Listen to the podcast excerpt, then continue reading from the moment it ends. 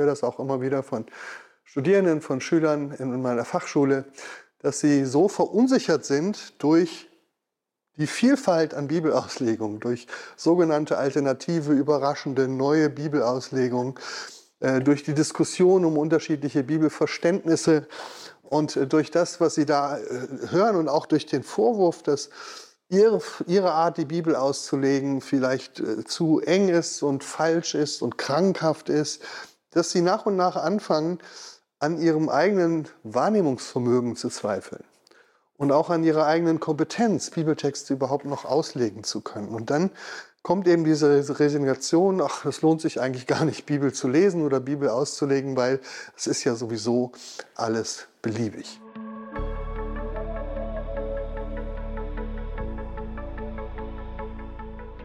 Herzlich willkommen zum fünften und letzten Teil in dieser Reihe unter dem Titel Bibelauslegung, Bibelkritik und Bibelschwurbel in dem es um seriöse und dubiose Methoden der Bibelauslegung geht. Diese letzte Folge habe ich mit dem Titel Gaslichter in der Bibelauslegung überschrieben, weil es um Strategien der allgemeinen Verunsicherung geht. Strategien, die auch hier, wenn man genauer hinschaut, nicht dazu beitragen, dass wir Bibeltexte wirklich besser verstehen, sondern die ganz allgemein eine Verunsicherung streuen bei der Bibelauslegung und so dazu führen, dass es eine Art resignative Grundhaltung gibt, die so ungefähr sagt, nichts Genaues weiß man nicht, es lohnt sich eigentlich gar nicht, über die Auslegung von Bibeltexten zu diskutieren oder zu streiten, weil sowieso jeder seine eigene Auslegung hat. Warum also Gaslichter in der Bibelauslegung? Der britische Autor Patrick Hamilton hat 1938 ein Theaterstück mit dem Titel Gaslight geschrieben, also Gaslicht oder auch Gaslaternen.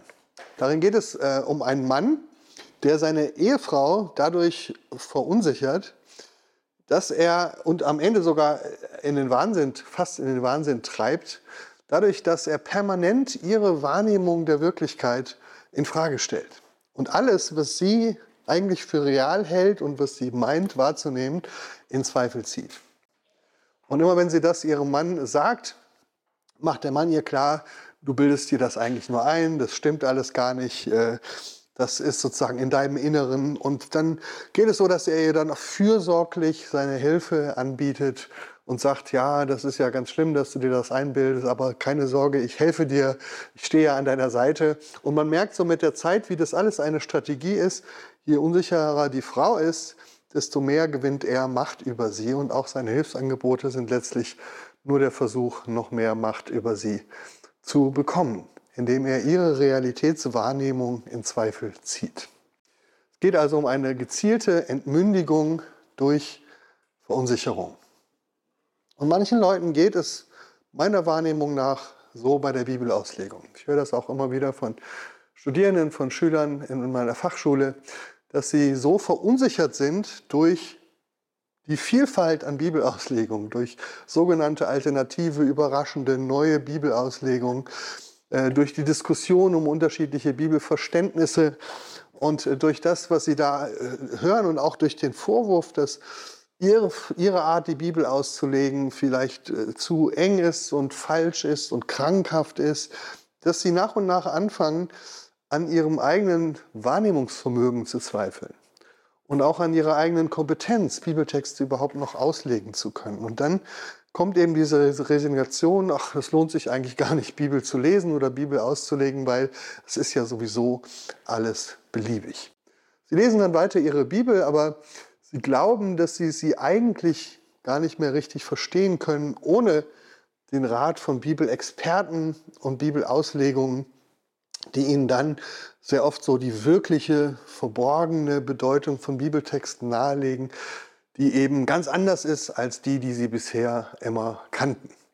Wir hatten das ja in dieser Serie immer wieder als Beispiel. Da gibt es die Texte, wo Jesus über die Hölle redet und es gibt eine jahrhundertelange Tradition der Auslegung. Und jetzt gibt es plötzlich diese Idee, das war alles falsch, das ist alles nur ein Missverständnis, es ist ein Missbrauch der Bibel. Alles, was du da immer dachtest, was du liest, das stimmt alles gar nicht. Und letztlich entsteht durch diese innere Verunsicherung dann eine, wie ich finde, gefährliche Vormachtstellung der sogenannten Experten. Vor allem dann, wenn diese sich eben nicht an die üblichen seriösen Methoden der Bibelauslegung halten oder mit den üblichen seriösen Quellen und Kommentaren und Lexika arbeiten, sondern solche neuartigen alternativen Bibelauslegungen vorstellen, wie wir das zum Beispiel am Beispiel von Rob Bell gesehen haben und seiner Idee, dass die Hölle, von der Jesus redet, in Wirklichkeit nur eine Müllhalde in Jerusalem ist. Wenn ihr jetzt nicht wisst, wovon ich rede bei diesem Buch, dann schlage ich vor, dass ihr diese Serie von Anfang an schaut. Im ersten Teil erkläre ich ein bisschen ausführlicher, worum es bei Rob Bell geht und was die Idee dahinter ist. Ich möchte jetzt aber in diesem letzten Vortrag drei Strategien benennen, die zu solchen Verunsicherungen führen, die letztlich nicht zu einer besseren und sachlicheren Auslegung von Bibeltexten beitragen, sondern zu einer gewissen Beliebigkeit der Bibelauslegung, zu Verunsicherungen und auch einer Entmündigung derer, die an sich gerne selbst die Bibel lesen und versuchen, sie auszulegen, aber sich immer weniger trauen, das zu tun, weil sie durch diese Strategien eben eingeschüchtert werden und ihre eigenen Wahrnehmungen nicht mehr trauen. Die erste dieser Behauptungen lautet, Bibelauslegung ist immer Ansichtssache. Bibelauslegung ist immer Ansichtssache. Ein sehr beliebtes Bild, das mir in vielen Online-Diskussionen nicht nur über Bibelauslegungen, sondern zum Beispiel auch über Verschwörungstheorien in der Pandemiezeit immer wieder begegnet ist, ist das folgende. Ich beschreibe es mal mit Worten. Da stehen sich zwei Männer gegenüber und gucken auf den Boden und in der Mitte auf dem Boden zwischen ihnen ist eine Zahl auf den Boden geschrieben. Und dann sieht man, dass der eine in der Sprechblase sagt, das ist eine 6 und der andere sagt, es ist eine 9. So, das Bild habt ihr bestimmt schon vielfach gesehen. Und die Frage ist, wer hat jetzt eigentlich recht? Die Antwort ist meistens natürlich beide. Denn das Ganze ist Ansichtssache. Der eine guckt aus seiner Richtung, da sieht das aus wie eine 6. Der andere guckt aus seiner Richtung, da sieht das aus wie eine 9. Und beides ist natürlich richtig. Wie alles im Leben wird man dann daraus folgern, wie alles im Leben in den großen Verschwörungstheorien, wie auch in der Bibelauslegung. Das ist die einfache und scheinbar so plausible Botschaft dieses kleinen Bildchens, das im Netz überall kursiert. Alle Dinge im Leben haben eben zwei Seiten und deshalb sollte man nicht über unterschiedliche Sichtweisen und Auslegungen streiten oder diskutieren, sondern einfach akzeptieren, dass jede Auslegung richtig ist. Es ist eben immer Ansichtssache. Egal, ob es sich um gegensätzliche Ansichten über die Corona-Pandemie handelt oder um gegensätzliche Bibelauslegung oder um absurde Verschwörungstheorien, alles ist eben Ansichtssache und jeder hat Recht eben nur auf seine Weise. Der eine dachte zum Beispiel in der Pandemiezeit, Corona ist eine reale Bedrohung von Menschenleben. Der andere sagt, nein, es ist nur eine harmlose Grippe. Und wer hat recht? Natürlich alle beide. Es ist eben Ansichtssache. Der eine behauptete in der Pandemiezeit, dass der Virus von Bill Gates in die Welt gesetzt wurde, um uns allen einen Chip in den Arm zu setzen mit der Impfung. Der andere sagte, nein, es ist Angela Merkel schuld, die will unser Volk damit abschaffen und in die Diktatur führen. Und wer hat recht? Natürlich beide, weil es ist ja Ansichtssache. Dann gab es diese Großdemonstrationen in Berlin zur Corona-Politik. Da haben die einen gesagt, es waren 1,3 Millionen Teilnehmer da. Die anderen haben gesagt 17.000. Und wer hat recht? Natürlich alle beide. Denn es ist natürlich Ansichtssache. Nur spätestens, wenn man über diese Beispiele ein bisschen nachdenkt, dann merkt man, dass irgendwas faul ist an diesem Bild von der 6 und der 9. Stimmt das wirklich? Dass alles im Leben Ansichtssache ist und dass auch einander widersprechende Sichtweisen immer beide richtig sind? Wenn das tatsächlich stimmen würde und wenn das wirklich auch für die Bibelauslegung gelten würde, dann hieße das ja, jede Bibelauslegung, so absurd und weit hergeholt sie auch ist, hat immer recht, weil eben alles Ansichtssache ist. Es gibt zum Beispiel christliche Gruppen, die aus der Bibel begründen, dass man seine Kinder schlagen sollte. Ist das dann wirklich Ansichtssache Muss man das akzeptieren? Muss man sagen, naja, das ist halt deine Sicht der Dinge, ist auch richtig. Ich habe eine andere.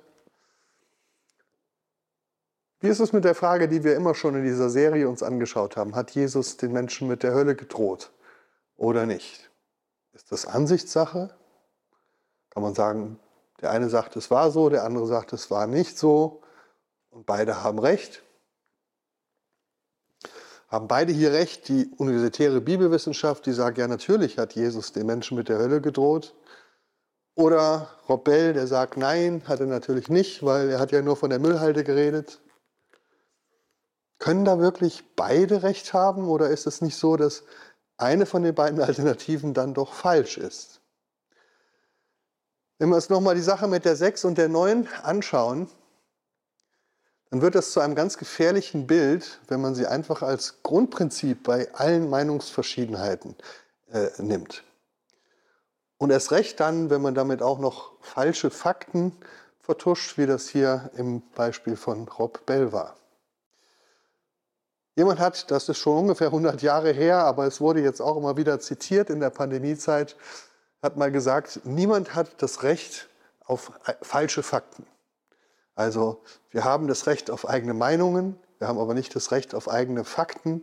Und vor allen Dingen haben wir nicht das Recht auf falsche Fakten. Es gibt eben richtige und es gibt falsche Faktenbehauptungen. Und deswegen gibt es auch richtige und falsche Bibelauslegungen. Das ist eine sehr provokante These, aber das ist das, was ich in diesem Beitrag sagen möchte. Wenn wir nochmal das Bild von der 6 und der 9 genauer anschauen, dann gibt es mindestens drei Gründe, warum das ein typischer Fall von Schwurbel ist, wenn man aus diesem Bild begründen will, dass jede Bibelauslegung wirklich Ansichtssache ist. Der erste Grund ist der, die Sache mit den zwei Perspektiven funktioniert ja bei diesem Bild nur mit diesen beiden Zahlen, mit der 6 und mit der 9. Aber nicht bei allen anderen Zahlen und Ziffern, die wir so haben, die es ja auch gibt. Und ich habe mich gefragt, warum gibt es eigentlich im Internet nie einen Cartoon, wo da mal eine 4 in der Mitte ist? Oder eine 7 oder eine 2 oder eine 8? Weil dann sofort jedem klar wäre, die Mehrheit der Zahlen, die Mehrheit der Zahlen ist ganz eindeutig. Völlig egal, aus welcher Seite man sie anschaut. Von oben, von unten, von der Seite. Es ist immer die gleiche Zahl. Es ist eben nicht Ansichtssache. Und das lässt sich eigentlich auch auf die Bibel, Bibelauslegung übertragen. In der Mehrheit der Fälle, in der Mehrheit der Bibeltexte sind sich die Bibelwissenschaftler einig in ihrer Auslegung. Da gibt es vielleicht Nuancen, kleine Sinnunterschiede und darüber wird dann auch diskutiert. Aber es gibt keine völlig entgegengesetzten oder einander widersprechenden Aussagen. Zum Beispiel in dieser Frage, hat Jesus den Menschen mit der Hölle gedroht? Kein seriöser kritischer Bibelkommentar würde das bestreiten. Und so ist es mit der großen Mehrheit aller Bibeltexte. Das findet man leicht raus, indem man sich drei, vier Kommentare nimmt und sie miteinander vergleicht. Da gibt es unterschiedliche Ansichten in Einzelheiten, aber meistens nicht in der großen Auslegung. Es ist tatsächlich ein Märchen aus der Welt der Schwurbeleien, dass jeder den Bibeltext so auslegen darf, wie er möchte. Oder dass es zu jedem Bibeltext beliebig viele verschiedene Auslegungen gibt. Wie gesagt, ein paar Kommentare vergleichen, dann hat man ungefähr das Spektrum der möglichen Auslegungen. Ja, es gibt Ausnahmefälle, das sind auch nicht wenige, so wie bei der 6 und der 9 unter den Zahlen, wo sich vielleicht sogar zwei völlig unterschiedliche Auslegungen eines Bibeltextes einander entgegenstehen. Das gibt es auch, gibt auch mal drei, völlig unterschiedliche. Aber das sind eben die Ausnahmefälle. Das sind interessante Texte, aber es ist nicht die Regel. Eine zweite Bemerkung zu der 6 und der 9. Das funktioniert ja auch nur deshalb, weil diese Zahl auf dem Boden da ohne jeden Zusammenhang steht. Einfach so wild dahingeschmiert. Wäre es zum Beispiel eine Hausnummer an der Wand, wo wir dran vorbeikommen, dann gäbe es überhaupt keine Frage, ob es eine 6 oder eine 9 ist, weil wir gucken können, wo oben oder unten ist. Wenn du über einen Parkplatz gehst und da sind nummerierte Parkplätze und du siehst diese Zahl auf dem Boden, dann kannst du gucken, wenn links daneben eine 5 ist und rechts daneben eine 7, dann weißt du, dass in der Mitte ist keine 9, sondern eine 6. Was heißt das übertragen. Der Kontext hilft manchmal dabei, die Unklarheit zu beseitigen. So wie man diese sechs in ihrem Kontext an der Hauswand oder auf dem Parkplatz sieht und der Kontext klar macht, es ist eine sechs oder eine neun, so ist das auch mit Bibeltexten. Da gibt es Unsicherheiten im Einzelnen, aber der Kontext macht dann oft deutlich, was gemeint ist. Nehmen wir mal ein Beispiel. Es gibt Worte, die sind mehrdeutig, so wie im Deutschen, wir reden da von den Teekesselchen im Deutschen. Da gibt es auch biblische Worte. Nehmen wir das einfache, Haus, äh, das einfache Wort Haus. Das Wort Haus in der Bibel kann entweder ein Gebäude bezeichnen oder eine Familie. Beides ist möglich. Das heißt, im Einzelfall, wenn ich da einen Satz sehe, gibt es Auslegungsmöglichkeiten. Aber in den allermeisten Fällen, wenn das Wort da steht, ist es auch so, hier so, dass der Zusammenhang klar macht, welche der beiden Optionen gemeint ist. Also wenn da steht, er ging hinein in das Haus, dann weiß ich, es ist wohl das Gebäude gemeint. Oder wenn über Jesus gesagt wird, er war, oder über Josef, er war aus dem Haus und dem Geschlecht Davids, dann wissen wir, dass damit nicht das Gebäude, sondern die Familie gemeint ist. Also Grundregel bei der Bibelauslegung, der Kontext hilft, Mehrdeutigkeiten aus dem Weg zu räumen und zu klären. Auch da ist Bibelauslegung nicht beliebig, weder beliebig noch Ansichtssache. Nur dann, wenn man die Texte völlig aus ihrem Zusammenhang rausreißt, könnte man behaupten, naja, es weiß ja keiner genau, was gemeint ist, Haus oder, äh, oder Familie oder noch vielleicht was ganz anderes. Damit sind wir beim dritten Grund, warum dieses Bild mit, den, mit der 6 und der 9 nicht wirklich passt für die Bibelauslegung. Denn ja, es gibt diese wenigen Fälle, wo selbst der Zusammenhang in einem Bibeltext nicht ganz zu einer eindeutigen Lösung äh, führt. Ja, und sich dann auch in den seriösen Kommentaren tatsächlich unterschiedliche, manchmal auch gegensätzliche Auslegungen zu einer Bibelstelle finden. Aber selbst in solchen sehr seltenen Fällen gilt, es gibt nicht beliebig viele Auslegungen. Also ein Haus zum Beispiel kann ein Gebäude sein, kann auch eine Familie sein, aber es ist wahrscheinlich auf jeden Fall kein Reittier, ist auch kein Trinkgefäß und so weiter. Es gibt tausend andere Dinge, die es nicht sein kann. Es ist entweder ein Gebäude oder eine Familie. Es gibt also bei solchen Auslegungsmehrdeutigkeiten immer nur einen recht begrenzten Spielraum von möglichen Auslegungsvarianten ein Korridor der Bedeutung. Innerhalb dessen kann man streiten, also bei dem Bild 6 oder 9, darüber kann man streiten. Aber ob das nun eine 5 ist oder eine 2 oder eine 7, darüber kann man nicht streiten. Diese Möglichkeit bietet das Bild nicht. Und so ist es auch bei Bibeltexten. Es ist ein bisschen so wie eine breite Straße, auf der man unterwegs ist. Da kann man ein bisschen weiter links gehen, ein bisschen weiter rechts. So, da gibt es Spielraum. Aber es gibt auch noch ein weites Feld links und rechts außerhalb der Straße.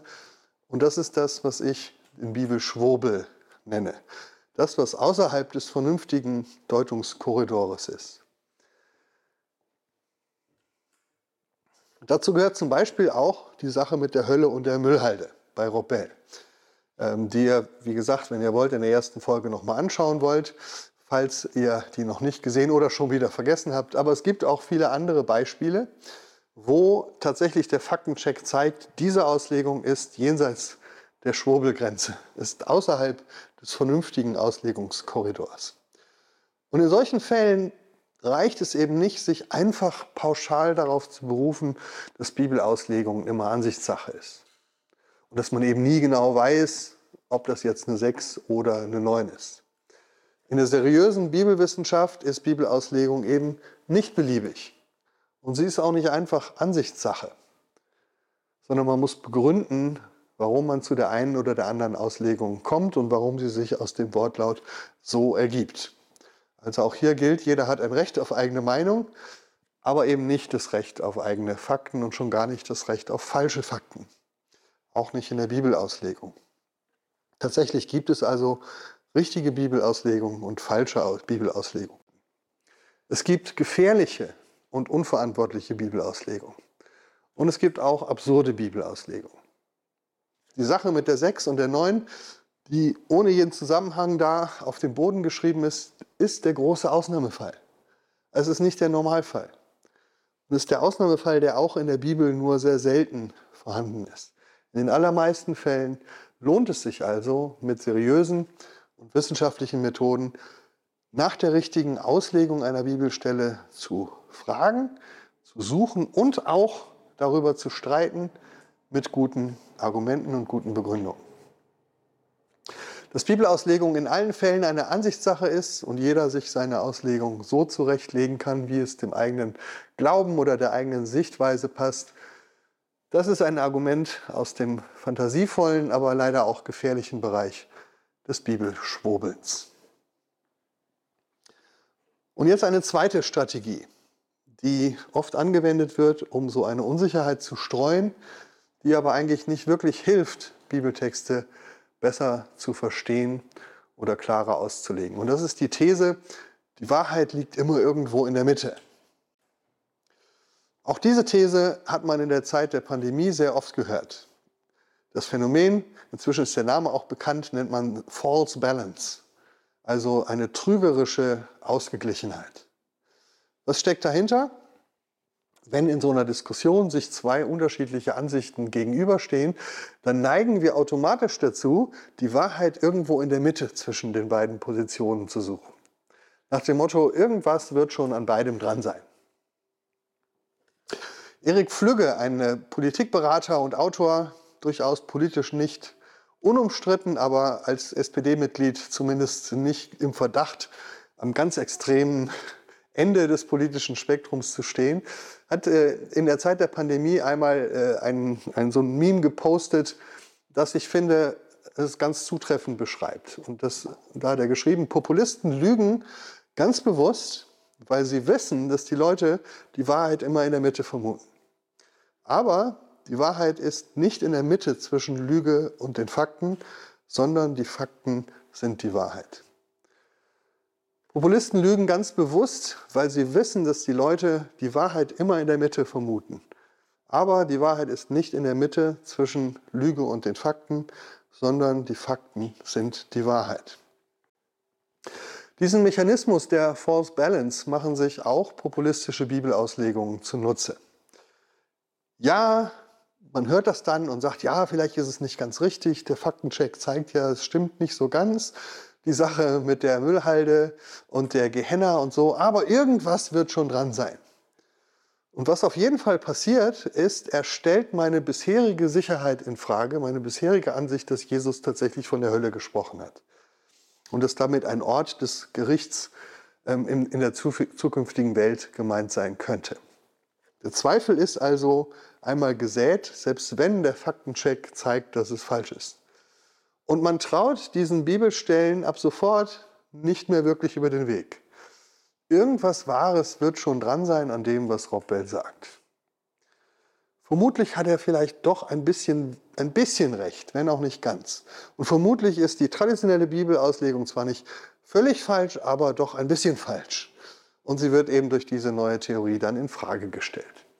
Die Wahrheit liegt vermutlich irgendwo in der Mitte, aber, und das ist das große Ziel der Verunsicherung, man weiß eben nichts Genaues mehr. Alles gerät ein bisschen ins Schwimmen. Und auch hier merkt man, wie das populistische Prinzip wirkt. Auch dann, wenn es nicht immer ganz überzeugen kann, es erzeugt auf jeden Fall einen Zweifel, eine Unsicherheit. Sind da draußen wirklich Gaslaternen, die flackern oder vielleicht doch nicht? Könnte ich mich vielleicht irren? Ist mein Hirn vielleicht doch nicht mehr ganz funktionsfähig? Sollte ich vielleicht doch auf den guten Rat meines Mannes hören? Weil man weiß ja nicht mehr so genau. So wie bei diesen Gaslaternen im Theaterstück.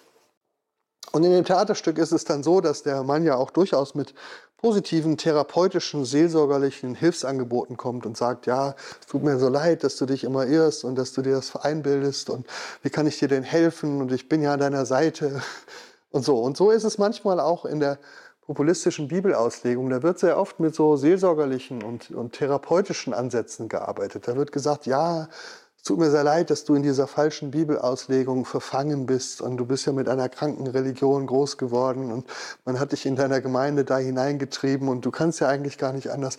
Aber jetzt bin ich hier, um dir zu helfen und zur Seite zu stehen. Das ist oft ganz seelsorgerlich. Ja? Und dann denkt man sich, hm, naja, also irgendwas wird schon dran sein, wenn selbst die Experten sich da so uneinig sind und es so Diskussionen gibt. Ich verstehe das zwar alles nicht, aber ich muss jetzt einfach mal dieser Person vertrauen, die mir da ihre Hilfe anbietet, auch wenn ich das selbst gar nicht überprüfen kann. Das Prinzip von der Wahrheit in der Mitte schafft also zumindest eins, es schafft Unsicherheit über die eigenes, eigene Bibelverständnis. Es schafft die Unsicherheit, vielleicht ist ja doch alles ganz anders, als ich bisher dachte. Auf jeden Fall kann es aber nicht so sein, wie ich bisher gedacht habe und geglaubt habe. Und deshalb ist es auch Kennzeichen für das Buch von Rob Bell, dass er eigentlich in dem Buch, wenn man genau hinschaut, nur noch ganz, ganz wenige Thesen aufstellt. Also wirklich klare Aussagen. Zum Beispiel, die Hölle ist eigentlich eine Müllhalde. Das ist eine These. Aber ansonsten sind in diesem Buch fast nur Fragen zu finden. Fragen, könnte es nicht auch anders sein? Könnte Jesus das nicht anders gemeint sein? Könnte es nicht doch vielleicht sein?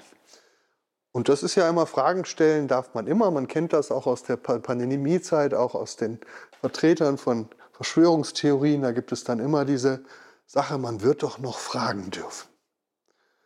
Das ist eine sehr beliebte Frage. Warum? Weil Fragen eben diesen, diesen Effekt haben, dass wir Menschen so gestrickt sind, dass wir, wenn die Frage schon mal im Raum steht, schon ein bisschen Wahrheit automatisch annehmen, weil die Wahrheit ja irgendwie in der Mitte ist. Und wenn diese Frage im Raum steht, dann vermuten wir, dass irgendwas Wahres doch an dem dran ist, was da gefragt wird. Aber nochmal zurück zu Erik Flügge. Er sagt, die Wahrheit ist nicht in der Mitte zwischen Lüge und Fakten, sondern die Fakten sind die Wahrheit.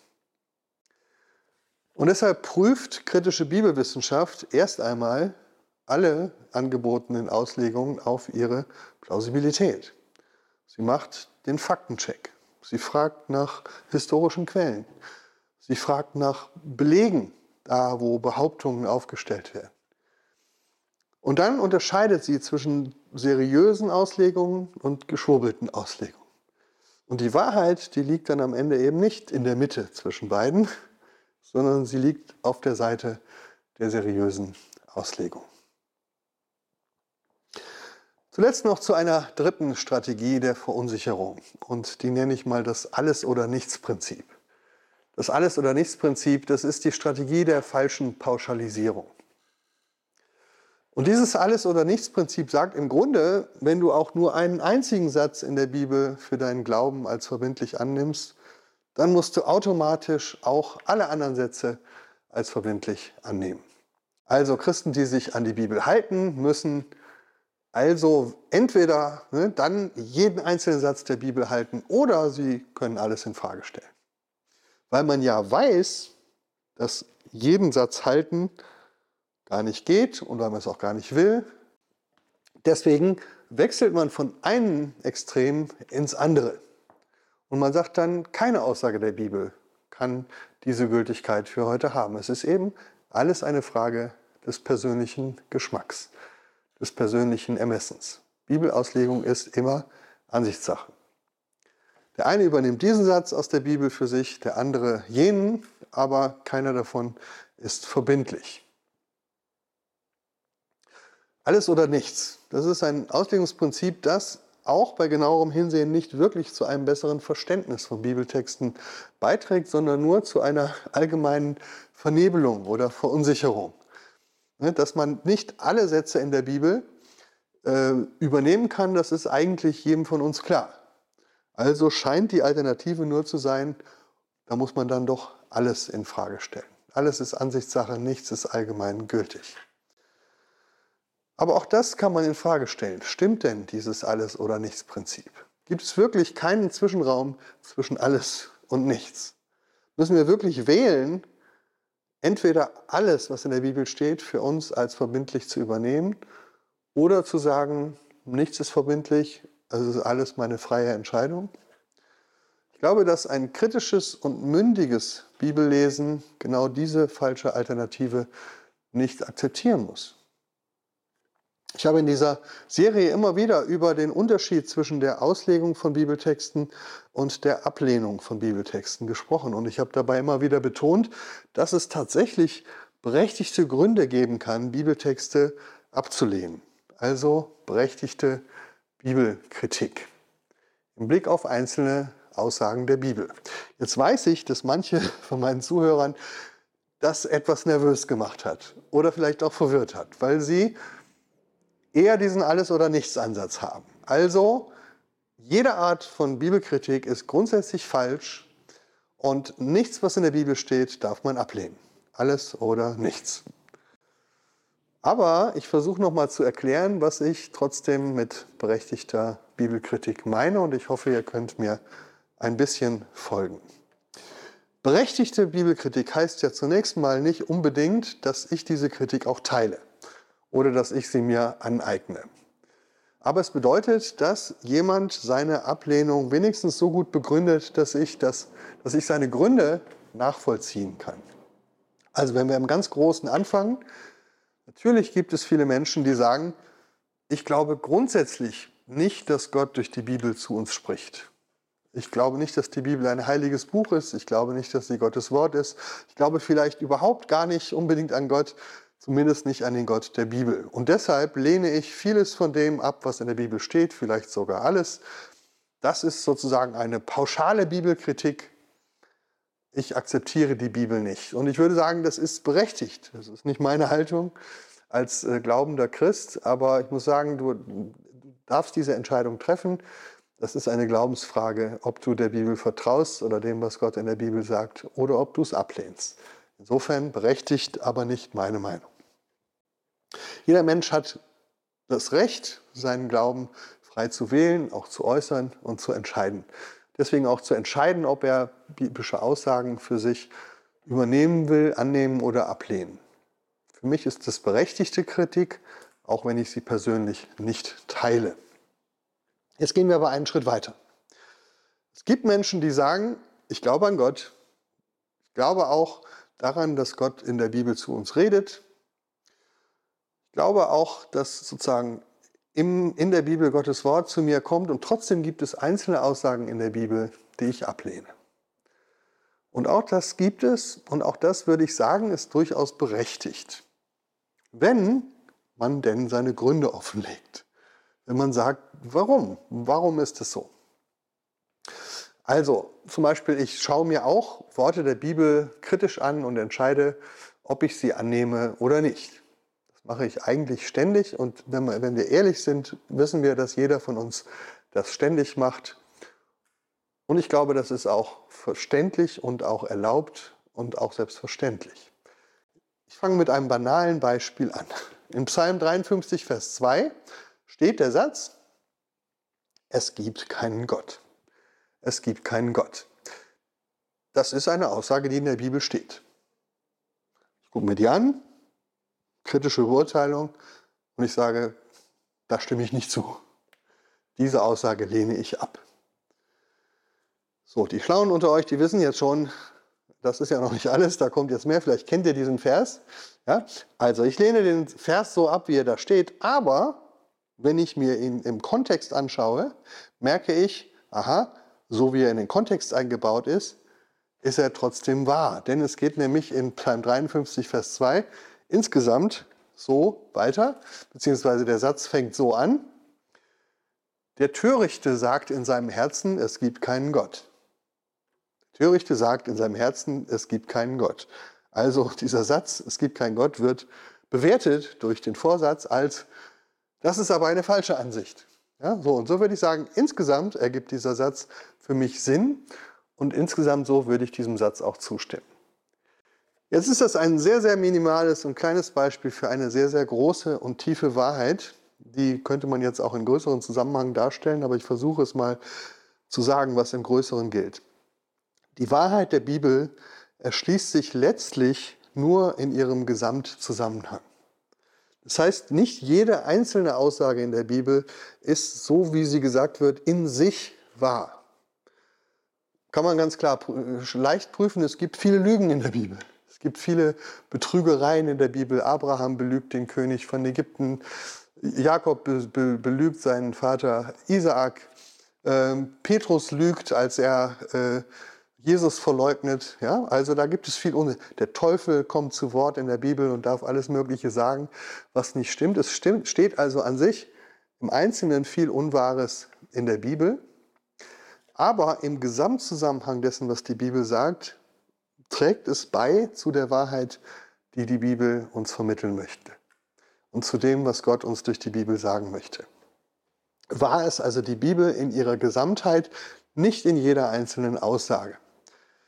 Das ist für mich übrigens auch der tiefere Sinn dieses berühmten Verses aus 2 Timotheus 3, Vers 16. Da heißt es, die ganze Schrift ist von Gott eingehaucht.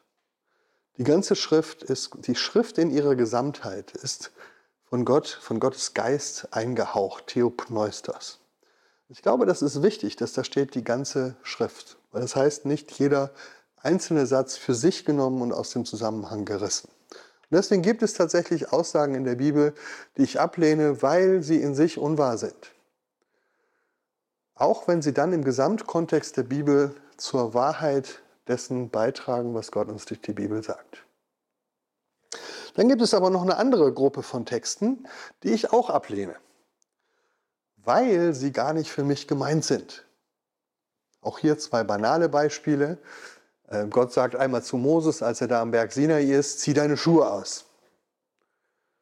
Und Jesus sagt einmal zu seinen Jüngern, als sie nach Jerusalem kamen, geht mal in dieses Dorf und holt einen Esel, der da angebunden ist. So, zwei klare Aussagen, da kann man auch nicht viel dran ruminterpretieren oder auslegen. Da gibt es einen relativ schmalen Deutungskorridor. Trotzdem lehne ich ab, sie zu befolgen. Warum? Weil der Kontext dieser Texte mir sehr deutlich sagt, dass sie nicht für mich gelten, dass sie nicht für mich gemeint sind, dass sie nicht zu mir gesagt sind, sondern dass sie sich auf ganz konkrete Personen in einer ganz konkreten Situation beziehen. Es gibt also berechtigte Gründe, Aussagen in der Bibel abzulehnen oder zumindest abzulehnen, dass sie auch heute für mich, für uns gelten. Bisher, bis hierhin war das vielleicht für euch auch noch selbstverständlich. Also es gibt auch viele gute andere Vorträge im Netz.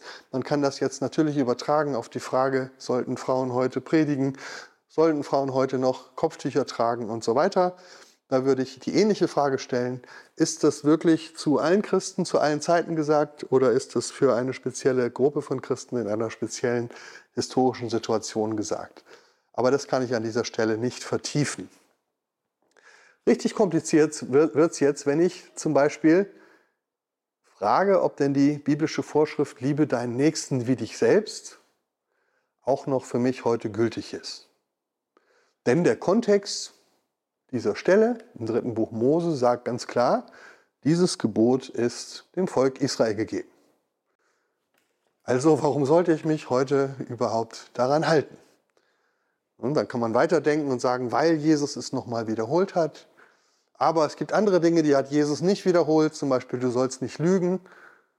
Da würde ich jetzt auch nicht sagen, deswegen muss ich mich daran nicht halten. Sondern es reicht mir, dass das in 3. Mose steht.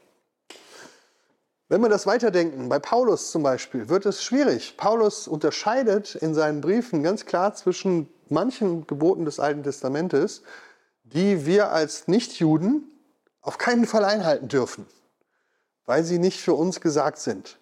Also zum Beispiel das Gebot, seine Kinder zu beschneiden. Sagt er, wenn ihr das macht, habt ihr Christus verloren. Also dieses Gebot dürfen wir nicht halten, weil es nicht für uns gemeint ist. Aber ein anderes Gebot, zum Beispiel das Gebot, du sollst nicht Ehe brechen, du sollst nicht töten, kommt aus dem gleichen Buch der Bibel. Das muss ich halten und soll ich halten, auch in der Meinung von Paulus. Also da gibt es Unterschiede und Paulus erklärt uns dummerweise nicht so genau, wie er das eine vom anderen unterscheidet. Da fängt die mühsame Arbeit der Bibelauslegung an. Aber ich habe das nur als Beispiel an dieser Stelle angeführt, dass es tatsächlich Bibeltexte gibt, die ich mit gutem Gewissen und auch guter Begründung ablehne, zum Beispiel, du sollst deine Kinder beschneiden, weil Paulus sagt, nein, sollst du nicht. Und andere, die ich mit gutem Gewissen übernehme, nämlich, du sollst nicht Ehe brechen, du sollst nicht töten. Ähm, es gibt sicherlich auch Graubereiche, wo das nicht so einfach ist, das zu beantworten. Wir könnten jetzt noch viele andere Beispiele anschauen.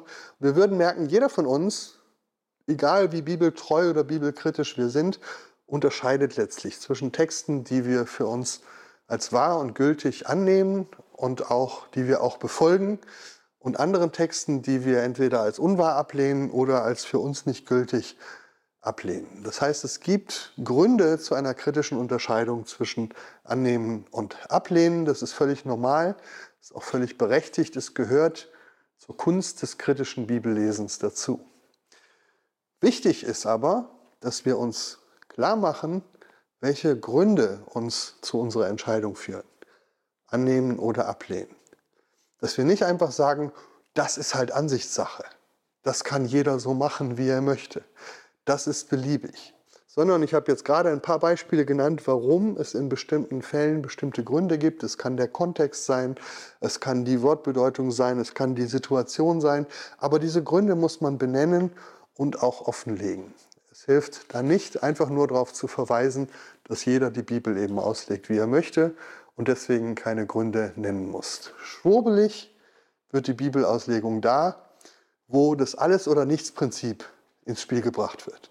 Wenn gesagt wird, naja, wenn du einen Bibeltext ernst nimmst, dann musst du auch alle anderen in, genauso ernst nehmen. Ja, oder, naja, wenn du den nicht ernst nimmst, dann brauchst du auch keinen anderen äh, ernst zu nehmen.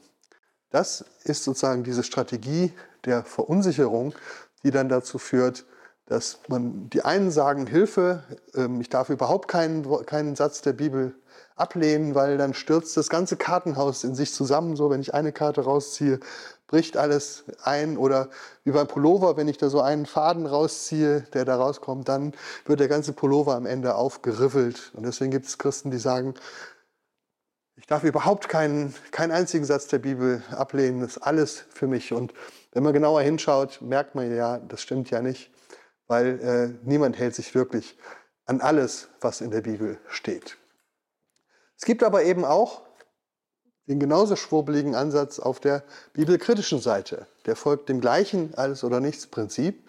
Die sagen dann, okay, wenn du also eine Aussage der Bibel nicht ernst nimmst, dann kannst du eigentlich auch alle anderen Aussagen mit dem gleichen Grund in Frage stellen. Also, hm, wenn du hier sagen würdest, diesem Gebot folge ich, dann darfst du auch keine Muscheln essen, das steht ja auch im dritten Buch Mose.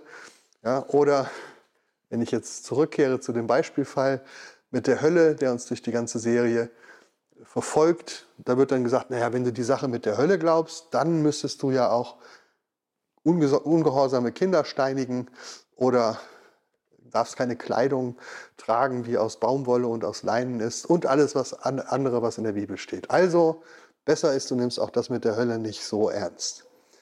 Man hört diese Argumentation immer wieder. Es ist dieses gleiche Alles- oder Nichts-Prinzip, was es auf der fundamentalistischen Seite gibt. Also ich muss alles annehmen, ich darf nichts ablehnen. Und auf der kritischen Seite, ja, am besten nimmst du gar nichts an, weil Sonst müsstest du dich an alles halten. Das ist ein unseriöser und schwurbeliger Zugang. Die Wahrheit ist auch hier wieder komplexer. Nein, wer eine Aussage der Bibel ernst nimmt und sie für seinen eigenen Glauben übernimmt, der muss nicht automatisch auch alle anderen Aussagen der Bibel übernehmen und für seinen eigenen Glauben übernehmen. Ein kritischer Blick ist gefragt im Einzelnen auf jede einzelne Bibelstelle, welche Gründe sprechen dafür, dass dieser Bibeltext sich auch auf mein Leben bezieht und welche Gründe sprechen dagegen. Das ist kritische Bibelauslegung. Es gibt Aussagen in der Bibel, die waren nie für mich gedacht, die waren nie für uns gedacht, sie sind deswegen auch heute nicht für mich oder für andere verbindlich. Und es gibt Aussagen der Bibel, die sind für alle Menschen gedacht und für alle, die Jesus nachfolgen. Weder ein ganz oder gar nicht noch ein Alles oder Nichts helfen hier weiter, sondern ein seriöser, kritischer Blick auf das Detail, auf die Fakten und dann eine ehrliche Auskunft darüber, warum ich diese eine Aussage für mich annehme und diese andere Aussage für mich oder für andere ablehne. Beides sollte seriös und ohne Schwurbelei begründet werden. Unterm Strich können wir festhalten, seriöse Bibelauslegung ist eben wieder, weder beliebig, noch ist sie Ansichtssache, noch ist sie Geschmackssache. Und nein, es stimmt nicht, dass jeder die Bibel so auslegt oder auslegen kann, wie er das möchte oder wie er das will. Es gibt in der Bibelwissenschaft Spielregeln, es gibt Methoden, auf die man sich einigt. Die Bedeutung von Wörtern ist nicht beliebig, sondern man kann sie in Wörterbüchern nachschlagen. Den kulturellen Kontext von neutestamentlichen Aussagen kann man nicht einfach frei erfinden oder fantasieren, sondern man muss ihn mit Hilfe von antiken Quellen belegen. In manchen Fällen sind Bibeltexte auch mal uneindeutig, zweideutig oder sogar mehrdeutig. Aber auch dann ist festzuhalten, wird die Auslegung nicht beliebig, sondern es gibt einen sehr begrenzten Spielraum unterschiedlicher Auslegungen. Ein letztes Beispiel, wenn im Neuen Testament gesagt wird, Jesus ging nach Kapernaum, dann wäre es Schwurbel zu behaupten, dass jeder diesen Satz so auslegen kann, wie er will. Man kann darüber streiten, ob Kapernaum ein bisschen mehr links oder rechts auf der Landkarte liegt. Aber es gibt unter seriösen Bibelauslegern überhaupt keinen Zweifel darüber, was dieser Satz aussagen will, nämlich dass Jesus nach Kapernaum geht. Und das Gleiche ist wahr für die meisten, die Mehrheit der biblischen Aussagen. Seriöse Bibelauslegung ist deswegen weder beliebig noch willkürlich. Sie folgt Regeln und sie muss, was immer sie tut, auch nachvollziehbar begründen.